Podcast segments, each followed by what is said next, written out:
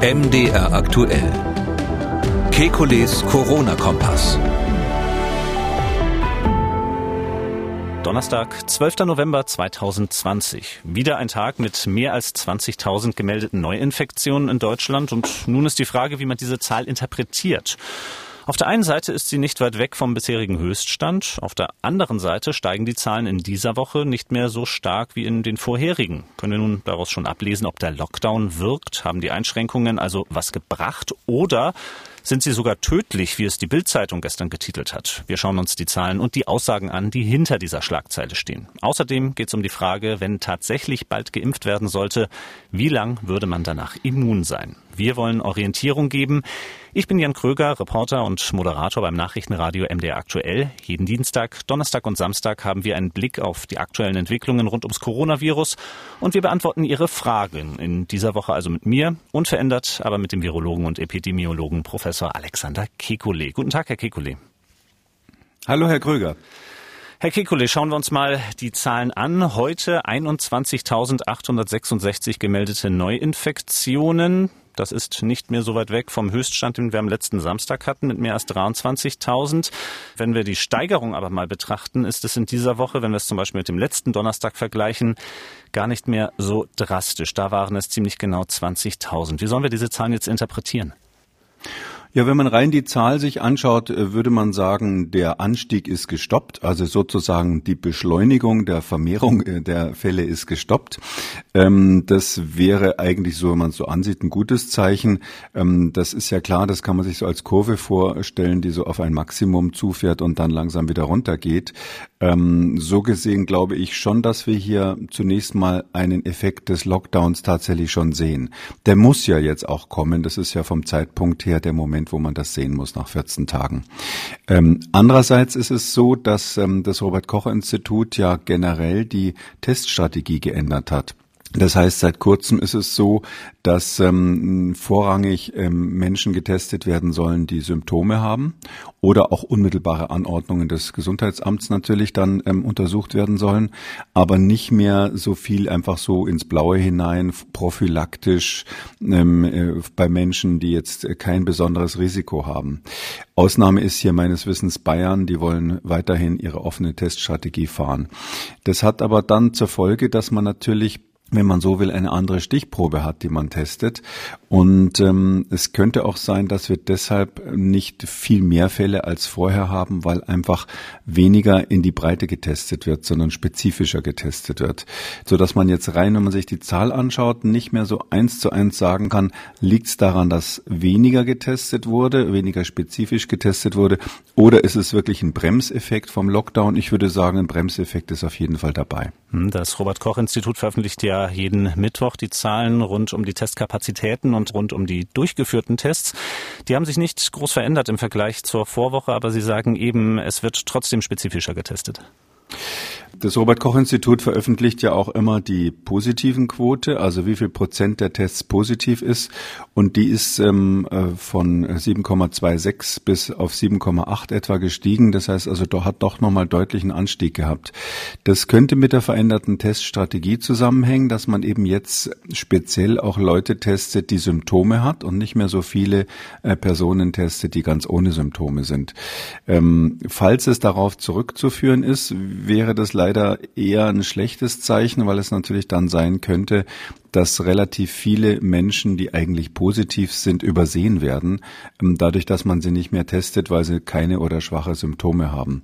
Ähm, oder andersrum gesagt, wir müssen davon ausgehen, dass durch die änderte, geänderte Teststrategie, die ja was zu tun hat mit Kapazitäten, äh, dass dadurch die Dunkelziffer gestiegen ist, so dass wir jetzt so auf den ersten Blick dieses, ähm, sage ich mal, optimistische Signal vorsichtig sehen müssen. Wir müssen jetzt einfach mal gucken, wie sich es weiterentwickelt.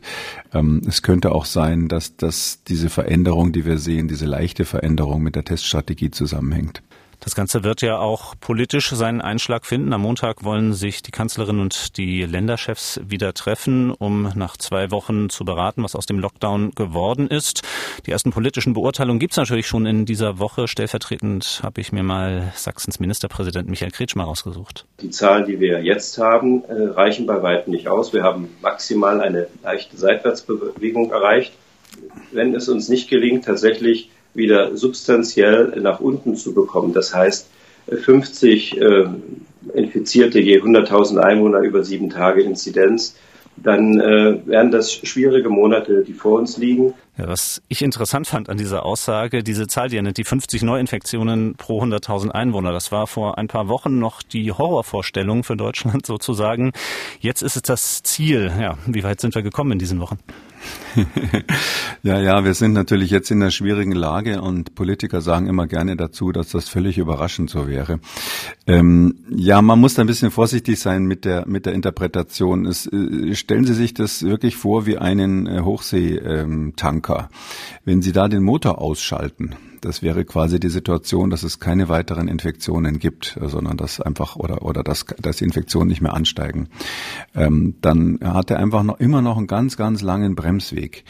Und ähm, jeder, der äh, Schiffe steuert, weiß, dass man an der Stelle eine ruhige Hand und ein bisschen Geduld braucht. Ähm, es hat dann keinen Sinn, hektisch das nächste Manöver einzuleiten, sondern man muss erstmal warten, was passiert. Und hier ist es so, dass wir sozusagen die Steuerbewegung gemacht haben durch diesen Teil-Lockdown. Ähm, und der Effekt dieses Teil-Lockdowns, der wird sich jetzt verzögert zeigen.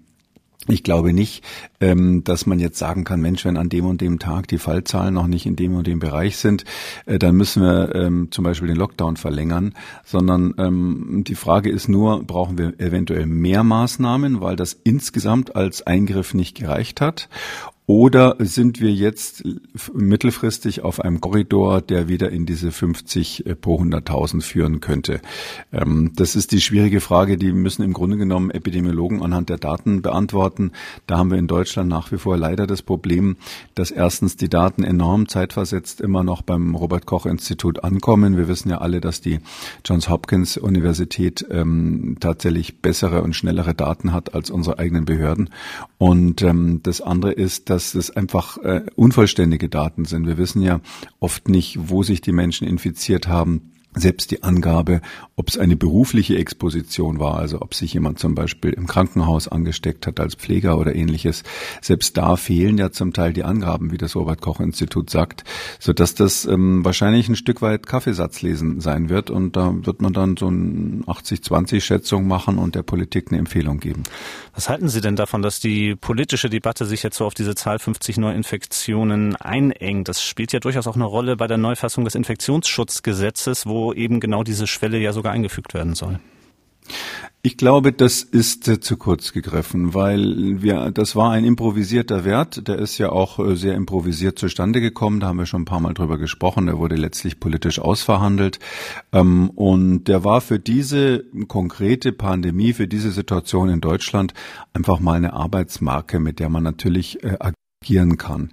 Ähm, ich glaube nicht, dass das Sinn hat, den jetzt in Stein zu meißeln und zu sehen, äh, wie das, äh, den für alle künftigen Pandemien festzulegen äh, oder sogar ins Gesetz zu gießen. Ähm, ich glaube, dass es hier wesentlich sinnvoller ist, flexibel sich das Geschehen anzusehen und eben zu gucken, was ist unser limitierender Faktor. Da kann man ja nur noch mal erinnern, am Anfang der Pandemie war es so, dass immer gesagt wurde, wir müssen unbedingt das R unter eins drücken, das sei das Ziel, so wurde das kommuniziert.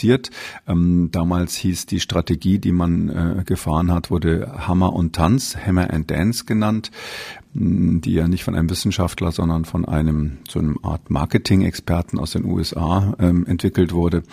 Äh, und ähm, das war meines Erachtens ein Irrweg, da komplett nur auf dieses R abzusehen.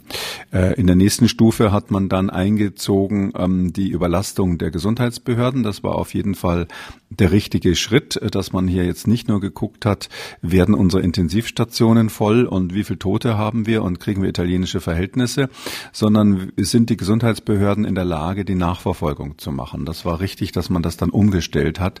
Und in dem Zusammenhang ist ja diese 50 pro 100.000 ins Feld geführt worden.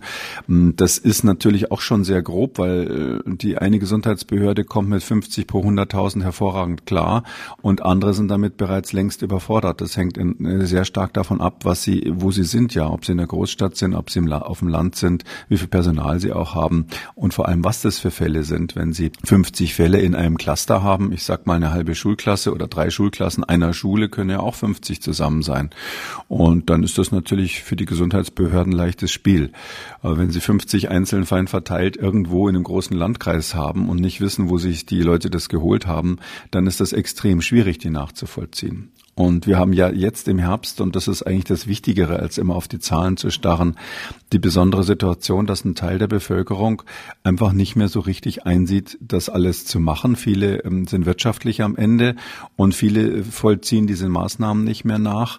Und ich glaube, dass das eigentlich unser Hauptproblem ist, dass ähm, viele einfach das gar nicht mehr melden. Die haben irgendeine Erkrankung, die Covid-19 sein könnte, lassen sich erstmal gar nicht untersuchen oder wenn sie einen positiven Test haben, verfolgen sie das nicht nach oder machen die Angaben bei der Gesundheitsbehörde nicht hm, weil sie auf irgendeiner Party waren, wo sie ihre Freunde vielleicht nicht da kompromittieren wollen.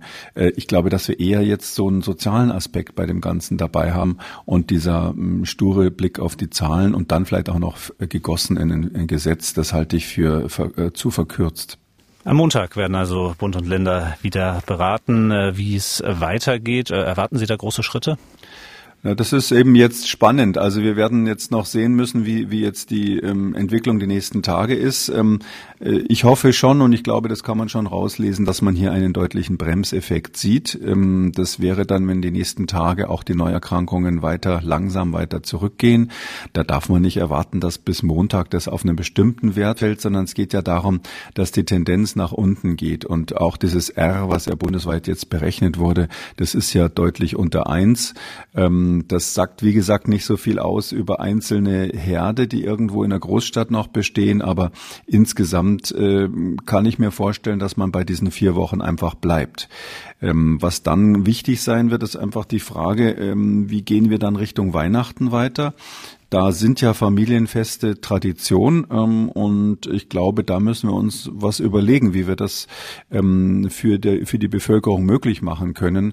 Ähm, auch ähm, für den Einzelhandel ist natürlich das Vorweihnachtsgeschäft extrem wichtig, ähm, dass man jetzt ähm, sozusagen hier Weihnachten cancelt wegen der, wegen der Pandemie beziehungsweise letztlich nicht nur wegen der Pandemie, sondern weil man sich seit dem Sommer zu schlecht auf den Winter vorbereitet hat. Das ist ja eigentlich das Kritische daran. Das wäre etwas, was wahrscheinlich eine enorme politische Brisanz nochmal hätte. Enorme Brisanz konnte man äh, gestern auch ablesen am Titel der Bild-Zeitung. Die Schlagzeile lautete, so tödlich ist der Lockdown. Der Hintergrund, das war eine Studie, die haben Ärzte am Klinikum Hochrhein durchgeführt in ihrem eigenen Landkreis. Der Landkreis Waldshut-Tingen ist in Baden-Württemberg direkt an der Grenze zur Schweiz. Und dort haben sie im April also untersucht, wie die Übersterblichkeit gewesen ist. Also wie viele Leute sind im Jahr 2020 mehr gestorben als im Vergleich zu den Vorjahren. Und sie haben einen Effekt gemerkt, dass sowohl wegen Corona als auch wegen des Lockdowns eine Übersterblichkeit bestanden haben muss. Sie haben sich die Zahlen auch durchgelesen. Wie ist Ihre Beurteilung, vor allem auch der Schlagzeile? Ja, also ähm, das mit der Übersterblichkeit, das funktioniert ja, Sie haben es gerade äh, gut gesagt, man, das funktioniert ja so, dass man weiß, dass in einem bestimmten Zeitraum eine bestimmte Zahl von Personen in einer Region normalerweise stirbt. Dann nimmt man eben einen Mittelwert aus den letzten Jahren und dann hat man irgendeinen Faktor, den man da drüber legt, wo man aber nicht weiß, ob der kausal ist, ob der ursächlich ist. Typischerweise macht man das mit Influenza-Wellen, die kann man ja ganz gut beschreiben und dann weiß man dann und dann war die Influenza oder jetzt bei Covid-19 weiß man, wann die Infektionswellen waren. Das Problem ist nur, äh, Sie können eigentlich jetzt nicht sagen, wenn ähm, diese Übersterblichkeit größer ist als die Zahl der Covid-19-Fälle. Das ist ja hier festgestellt worden dann muss ähm, die Ursache für diese zusätzlichen Toten ähm, der Lockdown selbst gewesen sein. Also diese Schlussfolgerung, die ist ähm, absolut nicht richtig. Das kann man nur so kurz sagen. Wir haben ja schon mehrere Studien in diesem Podcast besprochen, die Übersterblichkeiten untersucht haben. Ähm, beispielsweise in Italien gab es eine große Studie, wo man am Anfang ähm, des Lockdowns festgestellt hat, dass die Übersterblichkeit wesentlich größer war als die Zahl der gemeldeten Covid-Fälle. Da hat man auch festgestellt, dass erhebliche erheblicher Teil, ich meine, es war so um die 30 Prozent, ähm, der, der Todesfälle gar nicht als Covid-19 gemeldet waren oder registriert waren, aber trotzdem in genau dem Zeitraum, wo die Welle gelaufen ist, gestorben sind. Mm, da haben die aber eine ganz andere Schlussfolgerung daraus gezogen. Die haben nicht gesagt, das lag am Lockdown, sondern die haben gesagt, das waren wahrscheinlich Covid-19-Fälle, die nicht erkannt wurden weil sie ja trotzdem diese Übersterblichkeit in dem Bereich von besonders alten Menschen haben. Und die sind zum Beispiel in Italien damals dann eben zu Hause gestorben einfach und keiner wusste genau warum und niemand hat eine Covid-19-Diagnostik gemacht. Und deshalb wurde eher gesagt, das war ein Problem, dass man die nicht registriert hat. Eine ganz ähnliche Studie gab es in den Vereinigten Staaten dann, etwas später natürlich zeitversetzt, ähm, die zu dem gleichen Ergebnis kam, dass zu wenig Covid-19 berichtet wurde. Man hatte eigentlich gesagt, Covid-19 ist gefährlicher, als es ursprünglich aussah. Ähm, es hat mehr Tote gefordert als vermutet. So, und wenn wir das jetzt auf den deutschen Landkreis übertragen, müsste man diese Variante ausschließen. Ich habe den Bildzeitungsbericht äh, überflogen und gesehen, da stand was drin von älteren Menschen, die zu Hause gestorben sind. Ähm, jetzt, woher wissen die Leute, die die Studie gemacht haben, dass das keine Covid-19-Fälle waren, die nicht erkannt wurden? Also das ist das Entscheidende, was man hier jetzt klären muss. Ist es eine ähm, auf Covid-19, auf den Erreger zurückzuführen, die Übersterblichkeit, die nicht erkannt wurde, oder ist es auf was anderes zurückzuführen? Und dann kann man natürlich spekulieren und sagen, ja, vielleicht ist die Oma äh, nicht zum Arzt gegangen, weil sie Angst hatte und hatte, hatte halt einen Herzinfarkt und hat es dann de deshalb nicht bemerkt und ist deshalb gestorben. Also dann darf man als nächsten Schritt solche Überlegungen machen. Aber in der Medizin sagen wir immer, das Häufige ist häufig und das Seltene ist selten.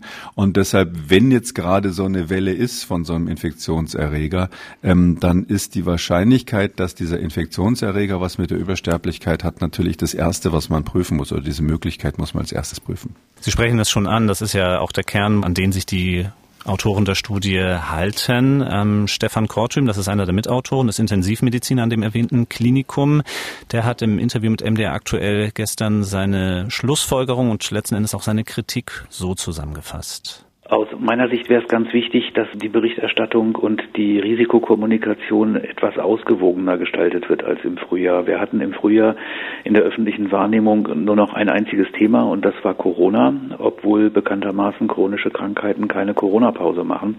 Hinzu kamen auch Aufrufe im Rahmen der Risikokommunikation seitens der Politik, die Krankenhäuser freizuhalten für Corona-Patienten. Und auch das wird sicherlich den einen oder anderen veranlasst haben, zu sagen, nee, äh, gehe ich lieber später zum Arzt. Und dann kam es nicht mehr dazu.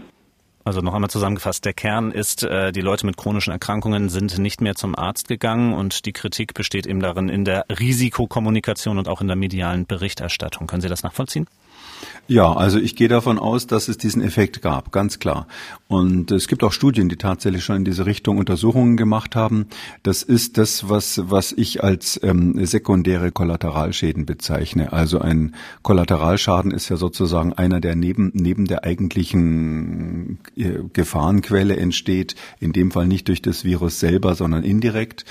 Und da gibt es primäre Kollateralschäden, die entstehen dadurch, dass jemand zum Beispiel krank ist, der eine wichtige Funktion hat, wenn, was weiß ich, ein Polizist krank ist und deshalb der Verkehr nicht mehr geregelt wird und es kommt deshalb zu einem Unfall, dann haben sie einen primären Kollateralschaden. Ähm, und ein sekundärer entsteht durch die Gegenmaßnahmen. Und ähm, das ist so, dass solche sekundären Kollateralschäden mh, tatsächlich auf jeden Fall vorhanden sind. Und man muss in dieser ganzen Pandemie, das wird dann hinterher eine schmerzliche Bilanz vielleicht sein, sich ansehen, was haben denn diese ganzen Gegenmaßnahmen in der Summe gebracht und wie viel haben sie geschadet? Weil sie haben ja auch Schäden, genau wie das hier gesagt wurde, dadurch, dass chronisch Erkrankte nicht mehr behandelt wurden. Es gibt Untersuchungen ähm, über wichtige Operationen, die verschoben wurden, über Krebstherapie, die suboptimal gelaufen ist. Chemotherapie, Patienten müssen ja regelmäßig ähm, zum Arzt gehen. Und da gibt es eine lange Liste, auch bis hin zur AIDS-Therapie. Äh, Menschen, die HIV-positiv sind, müssen ja regelmäßig Medikamente nehmen und das muss immer wieder untersucht werden, ob die Medikamente noch stimmen. Wenn so jemand dann einfach einen Monat zu spät zum Arzt geht, kann das erhebliche Schäden nach sich ziehen. Und ich gehe noch einen Schritt weiter. Ich glaube, wir müssen auch so Dinge wie Depressionen, ähm, häusliche Gewalt, all diese Dinge, die sekundär eben entstehen durch die Gegenmaßnahmen, durch die Lockdowns und ähnliches, die müssen wir irgendwann mal in eine äh, Liste schreiben und dann gucken, wie viele Todesfälle haben wir vermieden dadurch und wie viele haben wir letztlich oder Erkrankungen und Todesfälle haben wir letztlich zusätzlich erzeugt gesagt. Ich weiß nicht, was da am Schluss rauskommt. Das äh, weiß aber keiner und Sie können natürlich zu Beginn einer Gefahr nicht sagen, ich mache jetzt erstmal gar nichts, weil meine Gegenmaßnahmen sind möglicherweise schlimmer als das, was ich verhindern will. Das ist ähm, leider erst retrospektiv möglich. Also eine Schlagzeile wie so tödlich ist der Lockdown ist definitiv verfrüht.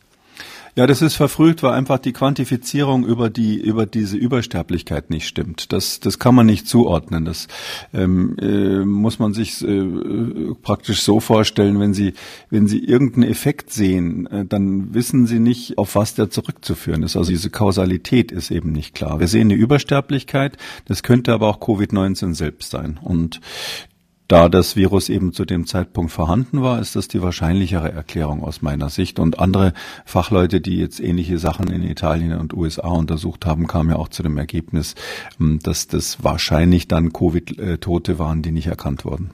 Dann äh, schauen wir jetzt mal an die Situation in den deutschen Schulen, die ja ganz bewusst in diesem November im Gegensatz zu vielen Unternehmen offen gehalten worden sind. Da hat es gestern sich der Deutsche Lehrerverband zu Wort gemeldet mit einer Art Zwischenstand. 300.000 Schüler mindestens sollen sich in Quarantäne befinden, ebenfalls etwa 30.000 Lehrerinnen und Lehrer. Und der Vorwurf geht in Richtung Politik. In fast allen Bundesländern wurden die Hygienestufenpläne des Robert Koch Instituts, die in den Corona-Hotspots eben wieder auf halbierte Klassen setzten, außer Kraft gesetzt. Schulen sollen auf Biegen und Brechen offen bleiben. Wie bewerten Sie die aktuelle Lage? Ja, die ähm, Lage ist undurchsichtig, weil das war ja jetzt nur eine Mitteilung einer Vereinigung. Ich glaube, das ist jetzt nicht so, dass das quasi eine offizielle Einrichtung ist, äh, die jetzt diese Zahlen von 300.000 quarantänisierten Schülern genannt hat. Wir haben in der Tat Anweisungen der Bundesländer an die Schulen, die erstens ganz unterschiedlich sind und zweitens ähm, so nicht machbar sind. Ähm, wenn man sagt, ihr müsst da alle so und so viele Minuten lüften, im Sinne von komplett den ganzen Raum, 100 Prozent Luftwechsel, das geht in der Praxis nicht. Ähm, auch jetzt die aktuellen Bestrebungen, da irgendwelche Luftwäscher aufzustellen, ähm, das halte ich jetzt nicht für zielführend, weil Sie, wir haben das ja mal besprochen, man muss äh, ungefähr viermal so viel Kapazitäten aufstellen, wie das eigentlich nominal vom Hersteller angegeben wird. Also wenn Sie so einen Luftwäscher für 50 Quadratmeter Quadratmeter haben und das Klassenzimmer ist 50 Quadratmeter, dann müssen sie eben vier davon aufstellen. Ich bin absolut sicher, dass das nicht in dieser Weise beschafft wird. Ähm, so viele gibt's auch gar nicht. Meines Wissens sind die bis weit in den Februar ausverkauft.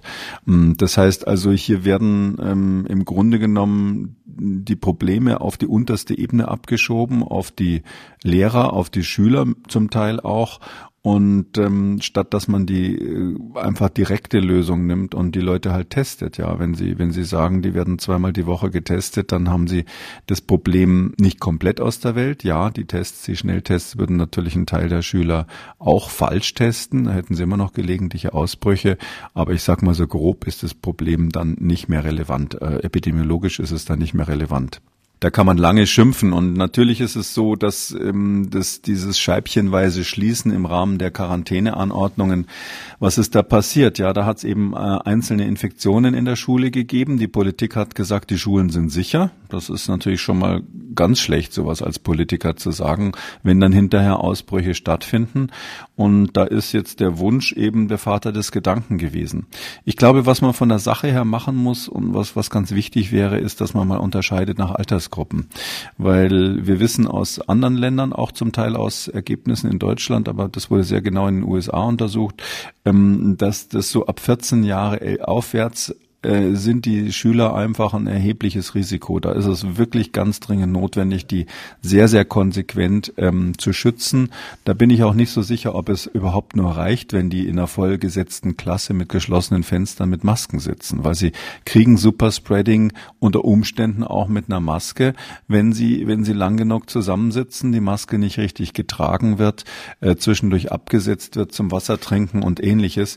Also ähm, ich glaube, da muss man wirklich überlegen, für diese Älteren muss man überlegen, wie man da, wenn man jetzt partout keine Tests machen will oder nicht machen kann, äh, wie man da anderweitig zu einer, ähm, zum sicheren Konzept kommt.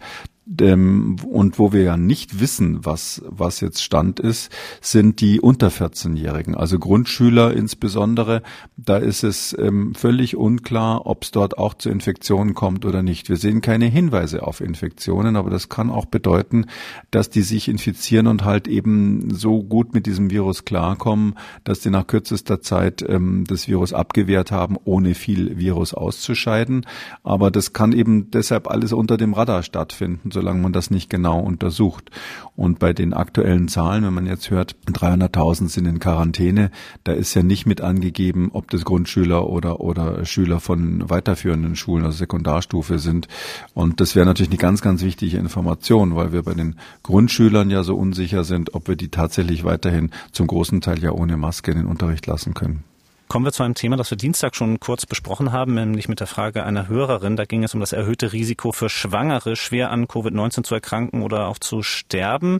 Wir haben uns zwischenzeitlich jetzt nochmal die Zahlen angesehen, auf die auch unsere Hörerin äh, sich bezogen hat von der amerikanischen Seuchenschutzbehörde.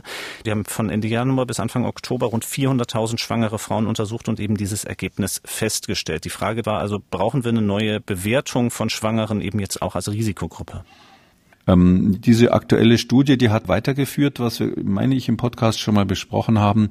Äh, und zwar ist es so, dass ähm, die erste Auswertung in den USA im Juli gelaufen ist und jetzt hat man eben fünfmal so viele Fälle untersucht und hat eben das nochmal bestätigt. Und es ist klar, dass das Risiko für in dem Fall eine Altersgruppe zwischen 35 und 44 Jahren, das sind also schon die etwas älteren Schwangeren, ähm, dass dort das Risiko ähm, beatmet zu werden als Covid-Patient viermal so hoch ist wie bei anderen Covid-Patienten und das Risiko zu sterben an Covid ist ungefähr doppelt so hoch wie bei, wie bei anderen äh, nicht schwangeren Patienten. Äh, das heißt also, ähm, das ist ein deutlich erhöhtes Risiko, aber diese Studie hat ein paar Nachteile. Ähm, einer ist, dass eben nicht festgestellt wurde, ja, da gab es nur schwanger, ja, nein von der Meldung her, aber nicht schwanger in welchem Monat. Und das ist wahrscheinlich so, dass das alles äh, Patientinnen waren, die da das erhöhte Risiko hatten, die gegen Ende der Schwangerschaft ähm, auf die Stationen kamen, weil am Anfang in der Frühschwangerschaft gibt es eigentlich keinen Hinweis darauf, dass solche Risiken Risiken bestehen. Und man muss das auch vergleichen mit dem Risiko, was jetzt zum Beispiel eine Fettleibigkeit hat oder dem Risiko, was COPD hat, also diese Lungenkrankheit, die Raucher auch bekommen. Und im Vergleich dazu ist eine Schwangerschaft, selbst bei denen, die also in, am Ende der Schwangerschaft sind und selbst bei denen, die in dieser kritischen Altersgruppe sind, also etwas älter sind, selbst bei denen ist es ähm, absolut gesehen äh, bei Covid-19 noch ein kleines Risiko. Also oder andersrum gesagt, ähm, jemand, der stark übergewichtig ist, ohne schwanger zu sein, Schwangere wiegen ja auch mehr als sonst, ähm, jemand, der stark übergewichtig ist, ohne schwanger zu sein, der hat ein viel, viel höheres Risiko an Covid-19 zu sterben. Und im Vergleich mit anderen Lebensrisiken ist diese Schwangerschaft ähm, jetzt nichts, was wahnsinnig rausschlägt. Ich sage mal nur ein Beispiel. Ähm, genauso gefährlich wie schwanger zu sein, ist es in den Vereinigten Staaten von Amerika zum Beispiel Latino zu sein. Dann haben sie auch äh, genau die gleichen Faktoren. Dann sind, werden sie etwa viermal so häufig beatmet und sterben etwa doppelt so häufig wie die anderen. Das heißt also, die Schwangerschaft ist jetzt kein Riesenalarmzeichen, aber ganz klar, ich würde daraus ableiten, ähm, sicher ist sicher und wer also vor allem allem dann gegen Ende der Schwangerschaft ist, der sollte sich so konsequent schützen, wie zum Beispiel auch die 70-Jährigen, 70 plus, plus, das heißt also mit FFP2-Maske, wenn es geht, halt dann zum Einkaufen gehen und solche Dinge. Kommen wir abschließend zu weiteren Hörerfragen. Silke hat uns geschrieben, sie arbeitet in einer Beratungsstelle und hat sich dazu entschieden, eine FFP2-Maske zu tragen. Nun kam die Frage auf, wie lange ich die FFP2-Maske tragen darf. Ich weiß von anderen Diensten, in denen es die Anweisung gibt, höchstens eineinhalb Stunden und dann eine halbe Stunde Pause. Meine Beratungszeit umfasst insgesamt vier Stunden, aber ja nicht am Stück mit Maske. Muss ich längere Maskenpausen machen oder geht das durch die Lüftungsunterbrechungen auch so? Also da gibt's keine objektive Vorschrift. Das ist so ein bisschen subjektiv. Der eine ähm, verträgt das besser und ähm, der andere muss alle halbe Stunde die Maske abnehmen. Ich würde davon abraten, in der Situation, wo man, wo man gefährdet ist, die Maske abzunehmen, weil man es gerade un unangenehm findet, äh, sondern da sollte man wirklich dann rausgehen dazu irgendwo an die frische Luft. Das ist ganz klar. Ich sehe das manchmal beim Zugfahren oder so, dass Leute, die, da muss man ja Maske tragen, dann zwischendurch sich mal ein bisschen erholen, indem sie eine halbe Stunde die Maske abnehmen. Das ist natürlich dann nicht so sinnvoll. Aber sonst kann man ohne weiteres eine FFP2-Maske vier Stunden lang tragen. Also es gibt ähm, viele Leute auch im Labor und so, die so lange die Maske aufhaben. Das hängt auch ein bisschen damit zu, äh, zusammen, ob man sprechen muss. Äh, Beratungstätigkeit klang jetzt so, als müsste man da doch äh, reden. Da kann die Maske ja nass werden. Und wenn man jetzt durch das ständige Sprechen, weil da ja doch Feuchtigkeit rauskommt, irgendwann die Maske angefeuchtet hat, dann wird sie erstens nicht mehr so gut durchlässig. Äh, das Atmen fällt schwerer oder die Luft geht sogar außen vorbei. Und zweitens ist es so, dass natürlich eine feuchte Maske irgendwie immer so ein Boden für Keime ist und, und insgesamt die Effektivität auch nachlässt. Wenn die dann ganz durchnässt wäre, könnte sogar ähm, beim Ausatmen so ein kleiner Nebel sogar entstehen von der Maske weg. Deshalb würde ich ich sagen, sobald die Maske feucht ist, muss man sie auf jeden Fall wechseln. Mhm. Und dann hat uns noch dieser Anruf erreicht, da geht es noch einmal um den Impfstoff. Wenn jetzt jemand geimpft wird, ist bekannt, wie lange dann die, die, die Immunität anhält? Oder ist es eben wie bei anderen Impfungen, wo es ja teilweise nach Monaten schon wieder vorbei ist, die Wirkung? Also ähm, erstens, die Impfung hält wahrscheinlich nicht so ewig lang an. Also äh, wir haben aber jetzt ein bestimmtes Covid-19-Erreger, einen bestimmten Erreger haben wir jetzt, dieses SARS-CoV-2 in der jetzigen Situation. Und in der jetzigen Situation wird die Impfung mit hoher Wahrscheinlichkeit die Epidemie ähm, durchbrechen in Deutschland. Und ob das jetzt weltweit quasi die Pandemie stoppt, ist fraglich, weil es kann schon sein, dass irgendwo auf der Welt sich das Virus weiterentwickelt und dann Varianten entstehen, die mit genau diesem Impfstoff nicht zu stoppen sind. Da müsste man dann ein Jahr später eben den Impfstoff bisschen modifizieren und unter, unter, unter Umständen nachimpfen.